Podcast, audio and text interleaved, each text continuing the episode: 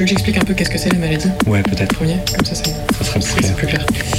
Alors, la polyarthrite rhumatoïde, c'est une maladie auto-immune, euh, inflammatoire euh, et chronique.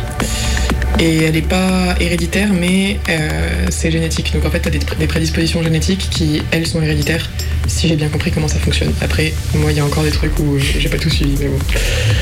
Et les symptômes, c'est des rougeurs, des gonflements et des douleurs dans les articulations, notamment des mains et des pieds. Surtout toutes les petites articulations, donc euh, les doigts, les orteils. Et puis petit à petit, ça investit tout ton corps, donc euh, ça arrive aux, aux genoux, aux coudes, aux épaules, à la mâchoire, au cervical. Et les seules articulations qui sont, qui sont pas attaquées, c'est les hanches. En tout cas, c'est ce qu'on m'a dit, et c'est vrai que moi, j'ai jamais eu de douleur aux hanches. Pour l'instant, je vérifie. Euh, et les premières jointures des doigts aussi.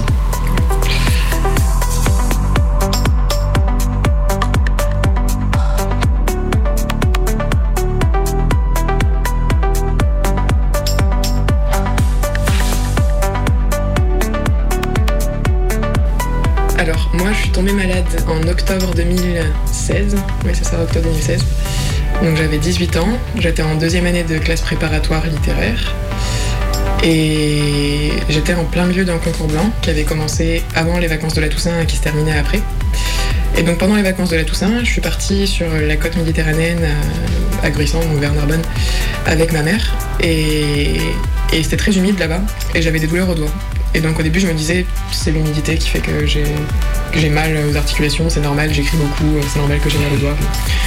Voilà, au bout d'une semaine, ça, ça gonflait beaucoup et ça devenait difficile de plier les doigts, de refermer euh, les mains. Donc là, je me suis dit que c'était quand même pas très normal et je suis partie, euh, je suis allée voir euh, une pharmacienne pour lui demander si elle avait des idées de qu'est-ce que ça pouvait être et s'il y avait une crème ou un truc que je pouvais mettre dessus pour calmer l'inflammation. Et elle m'a dit euh, Ah bah on peut rien vous donner là comme ça, mais oulala, c'est peut-être une polyarthrite rhumatoïde, donc il faudrait quand même aller voir un médecin. Et moi, polyarthrite rhumatoïde, je n'avais jamais entendu ce mot, et pourtant ma grand-mère a une polyarthrite rhumatoïde, mais je l'avais jamais entendu. Donc, euh, qu'est-ce que j'ai fait ensuite? Euh, Je suis rentrée chez moi et j'ai rien fait en fait. Et je suis retournée à- en banlieue parisienne où il y avait ma prépa, et j'ai continué à étudier et à travailler. Et petit à petit, j'avais de plus en plus mal. Euh, je commençais à avoir du mal à me lever le matin, j'avais mal dans la nuit, ça me réveillait. Euh, J'arrivais plus à faire mes lacets ou des petites choses du quotidien. Faire la vaisselle, ça commençait à devenir vraiment difficile. Donc j'ai pris rendez-vous chez un médecin euh, qui était euh, ma médecin traitante, je sais pas comment on dit ça. Oui, Oui. la médecin. La médecin. Et, et puis elle, elle m'a dit, là, elle n'a pas été très perspicace. Euh, elle m'a dit on va prendre rendez-vous chez une rhumatologue euh, au cas où, il y en a une pas loin qui est très bien, donc super, on prend rendez-vous Mhm. pour euh, le mois de janvier. Parce qu'il y a toujours des, longs délais entre, euh, pour prendre, pour prendre rendez-vous chez un rhumato. Et elle m'a prescrit du doliprane en me disant bah, vous prenez la dose maximale de doliprane chaque jour, et comme ça peut-être que les douleurs partiront.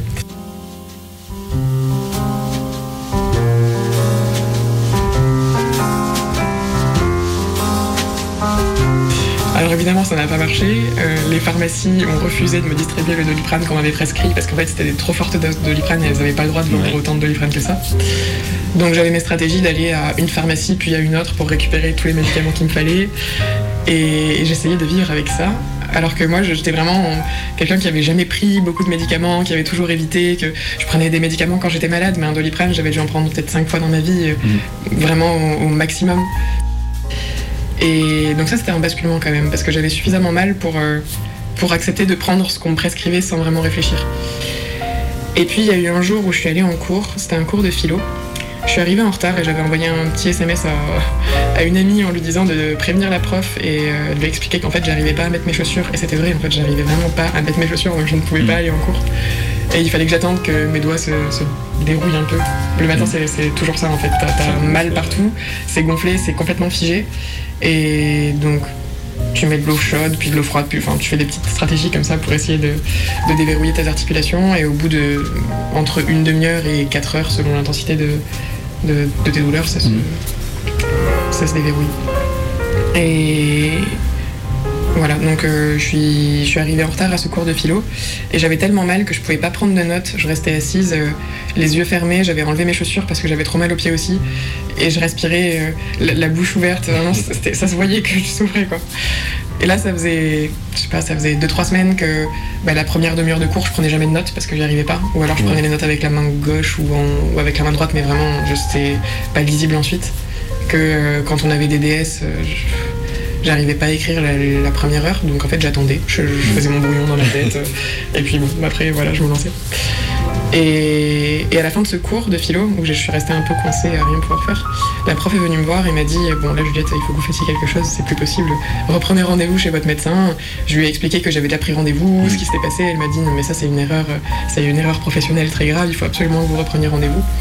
Donc, c'est ce que j'ai fait. Et puis là, la médecin, quand elle a vu l'état dans lequel j'étais, elle s'est excusée, elle a pris rendez-vous vraiment dans l'immédiat chez la rhumato.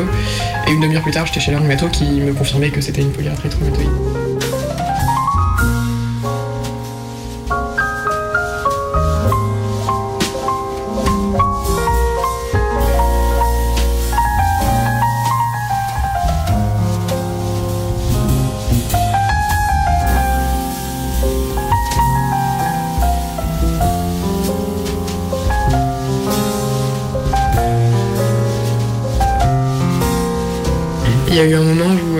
J'avais tellement mal que. En plus, je pouvais pas sortir et marcher, ça me faisait vraiment du bien avant le confinement, mais à Madrid, c'était c'était très très limité les déplacements, donc euh, c'était seulement pour euh, aller faire les courses. Et donc, il y a eu un moment où je suis sortie faire les courses et où j'avais tout mis dans mon sac à dos. Et où en fait, j'avais tellement mal que j'ai pas réussi à retirer mon sac à dos à la caisse et à faire passer Ouais. les, les produits à la caisse, et du coup, j'ai tout volé. Parce qu'en fait, je pouvais vraiment pas. Je, je- je pouvais pas. J'étais navrée. J'étais vraiment désolée de voler ce, ce magasin. Bon, après, c'était une sorte de Auchan, donc. euh, ça- regarde. voilà, ça, ça- c'était pas terrible. Ça aurait été une petite épicerie. Je pense que je me serais peut-être euh, fait souffrir et j'aurais. Pour, euh, voilà, donner pour les, payer. pour payer les articles. Mais, C'est ça, parce que sinon j'aurais eu trop honte. Mais, euh, mais ouais, là je me suis dit, franchement, soit je souffre là et j'enlève mon sac à dos et je sors tout, après faut tout remettre, putain, non, je peux pas faire ça. Et du coup, T'es passé. je suis passée et j'ai j'ai tout. Voilà, ça c'était une anecdote. Oui.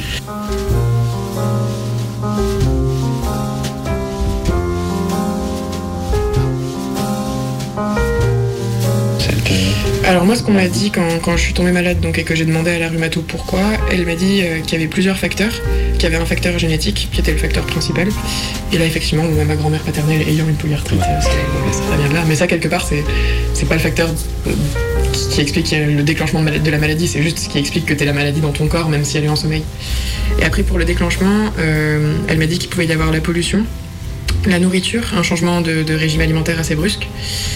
Euh, des changements hormonaux. Et donc ça, c'est ce qui arrive souvent aux femmes qui entrent dans la ménopause. Et d'ailleurs, en général, enfin l'âge moyen de la polyarthrite, je sais plus de l'apparition de la polyarthrite, je sais plus exactement ce que c'est, mais c'est autour de la ménopause, quoi. C'est c'est ça en fait en général qui qui le provoque, ou, ou d'après ce que j'ai lu ou, ou de ce, que j'ai entendu dire. Même si c'est pas que ça. Disons que le- l'âge moyen, c'est c'est autour de là. Et, et le stress. Je crois qu'elle m'avait dit, elle m'avait dit ces facteurs-là. Euh, et moi, alors à l'époque, ben, j'avais été euh, végétalienne pendant un an. J'avais recommencé à manger du poisson et des produits laitiers parce que j'étais très fatiguée en prépa, donc je me dis peut-être que c'est ça, je savais pas trop. Mhm. Euh, j'avais arrêté de prendre la pilule, donc je me disais aussi, bon bah voilà, ça c'est un changement hormonal. J'habitais en banlieue parisienne alors que j'avais habité à, à Toulouse toute ma vie, donc peut-être que ça aussi, c'est la pollution. Je savais vraiment pas, mais donc je, je me fixais plutôt là-dessus. Et puis, ensuite, comment ça a évolué ça? Ensuite, je suis sortie avec un garçon qui ne mangeait pas de gluten et qui m'a dit, parce qu'il était asthmatique et que ça l'aidait Ouais. à ne pas avoir de crise d'asthme, et qui m'a dit essaie de ne pas manger de gluten, peut-être que ça t'aidera. Donc il y a des, des aliments euh, comme le gluten, le lactose et le sucre où je me suis rendu compte qu'effectivement, quand j'en mangeais beaucoup, euh, j'avais plus de douleur. Mais, euh, mais bon, ça, ça réglait pas tout. Et c'est assez tardivement, je crois qu'en fait, j'ai compris que c'était le stress qui, qui avait un rôle. Surtout le Majeur. stress. Ouais, que c'était principalement stress en fait. Et je sais plus, je, je saurais pas te dire euh, comment est-ce que ça s'est construit ça, mais euh, J'ai certitude que c'était le stress. euh, Ouais, Ouais. je pense que le fait que ce soit arrivé en prépa déjà ça. Pour moi, c'est- c'est- voilà, c'était dans, dans la généalogie de la maladie, c'était évident que, Oui. que le stress de la prépa faisait que, que j'avais été malade. Et, que ça avait continué, que ça avait, dû, enfin, que ça avait été difficile de, de, faire diminuer les inflammations, que j'avais dû prendre beaucoup de cortisone avant de pouvoir être à peu près bien, que même au moment du concours, en fait, ça allait pas, j'avais une boule énorme dans le poignet. J'ai passé le concours, je sais plus sous combien de, cortisone j'étais, mais j'étais euh, super réveillée, quoi, parce que je pouvais pas dormir la nuit, parce que je prenais vraiment beaucoup de cortisone. Un autre truc qui est important sur la polyarthrite et que j'ai pas dit, c'est que c'est une maladie qui est invisible la plupart du temps. Et ça, c'est difficile à vivre. Parce que parfois, t'as très mal partout. Et t'es dans le métro et t'as envie de t'asseoir. Mais en fait, il y a une femme enceinte qui rentre et là, tu fais putain. si je m'assois, tout le monde va me, va me, crier dessus, quoi. Ou une personne âgée ou n'importe qui, qui. qui, a. Où on voit qu'elle a besoin de s'asseoir. C'est ça. Et donc, euh, toi, t'es là, putain, bon, bah, tant pis, c'est pas grave, je vais, je vais serrer les dents, je vais tenir. Et ça, c'est un, mm. c'est un peu dur. Mais, euh, bon. C'est un aspect important de. Ouais, c'est un aspect, c'est un aspect vraiment important. Ouais. Parce qu'en en fait, il n'y a, pas seulement les douleurs. Encore les douleurs, ça peut se voir parce que quand t'as vraiment mal, tu boites, tu es hyper lent. Tu... Ouais, c'est super dur. Mais il y a des choses qui se voient pas. Et euh, notamment la, mm. fatigue, en fait. C'est vraiment la fatigue. C'est une maladie qui est, qui est crevante, quoi. Tu, tu rentres chez toi, euh, t'es épuisé après une journée qui est pourtant à peu près normale. Et quand t'as eu une journée bien chargée, euh, là, c'est horrible, quoi. C'est vraiment dur. Et en plus, quand t'en as trop fait, le lendemain, tu as des douleurs euh, qui reviennent et qui sont, qui sont pires que, le, que la veille. Donc ça, c'est difficile à gérer. Et ça, ça se voit pas du tout pour le coup. Tu peux pas, tu peux difficilement justifier, euh, bah non, je vais pas venir à cette soirée parce que même si euh, je vous aime beaucoup et que vous êtes tous très sympas et que j'ai envie de passer du temps avec vous, en fait, demain je vais avoir mal. Je vais dire, mais non, mais arrête, arrête tes conneries, t'as 22 ans, on sort tous. Et, bah, ouais, en fait, moi non, quoi. Et ouais, ça c'est. Ça, parfois, c'est difficile. Mais moi, ça me frustre pas parce qu'en fait, c'est tellement important pour moi de pas avoir mal mm. que ça me frustre pas du tout de devoir faire des croix sur euh, certains événements, notamment ceux qui ont lieu tard le soir. Mais, mais bon, c'est plus socialement que parfois, c'est pas toujours facile à faire comprendre.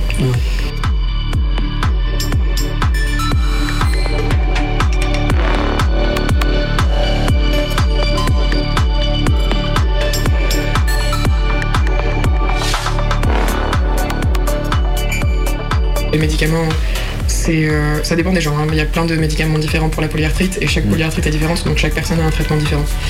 Mais euh, pour moi, c'est une injection toutes les semaines de méthotrexate et une injection toutes les deux semaines d'entité NF-alpha, qui est euh, un médicament qui, qui lutte en gros contre mm. ton système immunitaire et qui fait que du coup ton système immunitaire ne s'attaque, n'attaque plus ton, ton corps globalement. Pareil pour le méthotrexate. Et alors que la cortisone, c'est, un anti-inflammatoire. Et. Hum, oui, et donc c'est pas si lourd que ça parce que c'est qu'une fois par semaine et une fois toutes les deux semaines, donc ça va. Ce qui est un peu pénible, c'est que c'est des médicaments qui doivent respecter un certain seuil de température, donc parfois il faut les transporter avec de la glace et tout ça. Moi je suis même plutôt contente euh, maintenant. Le seul truc qui me fait vraiment peur, c'est qu'un jour il n'y ait plus de médicaments. Si un jour j'ai plus accès à des médicaments, et là, merci la sécurité sociale française, quoi, parce que les médicaments coûtent hyper cher et moi j'y ai accès gratuitement, c'est fantastique. Mais si jamais un jour ça change, euh, ce serait compliqué. Ça, compliqué. ça commencerait à être vraiment dur. Parce que concrètement, je gagne pas assez d'argent chaque mois pour me payer les médicaments en fait. Hmm. Donc euh, c'est pas. Ouais, ce serait pas faisable. Non, non, non, ce serait absolument pas faisable. Donc ça voudrait dire euh, bah, se, laisser dépérir, quoi. Hmm. ça, ça voudrait dire ça. Et ça, c'est quelque chose qui me fait peur parfois.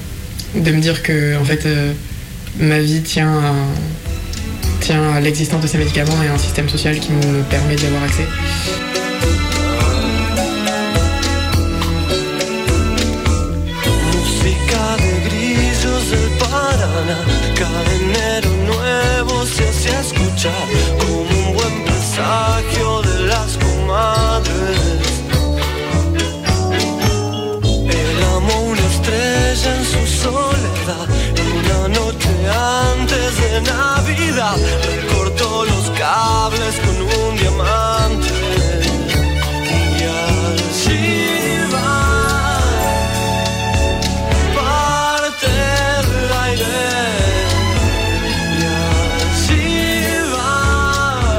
Fois que tu comprends que si tu te mets une pression énorme au niveau du travail, tu as plus de douleur, et eh ben arrête de te mettre cette pression-là, mm. simplement pour respecter ton corps. Et, puis finalement, tu as moins de douleur, tu te sens mieux dans ton esprit, tu dors mieux, tout va mieux quelque part. Donc ça, c'est un, peu, un peu le cadeau quand même de, de la maladie.